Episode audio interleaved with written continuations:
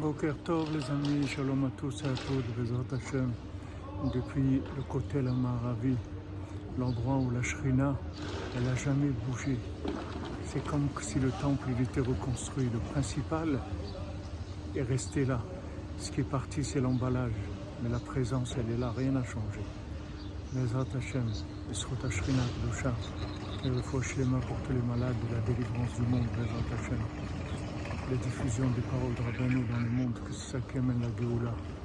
Rabbeinu dit quand on doit commencer à faire quelque chose, alors il faut ouvrir la porte.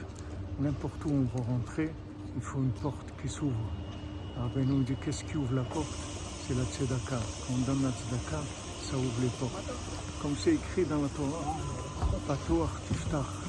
Ouvrir, tu ouvriras. C'est-à-dire quand tu ouvres, alors ça ouvre la porte. Tu donnes la tzedaka, ça ouvre toutes les portes.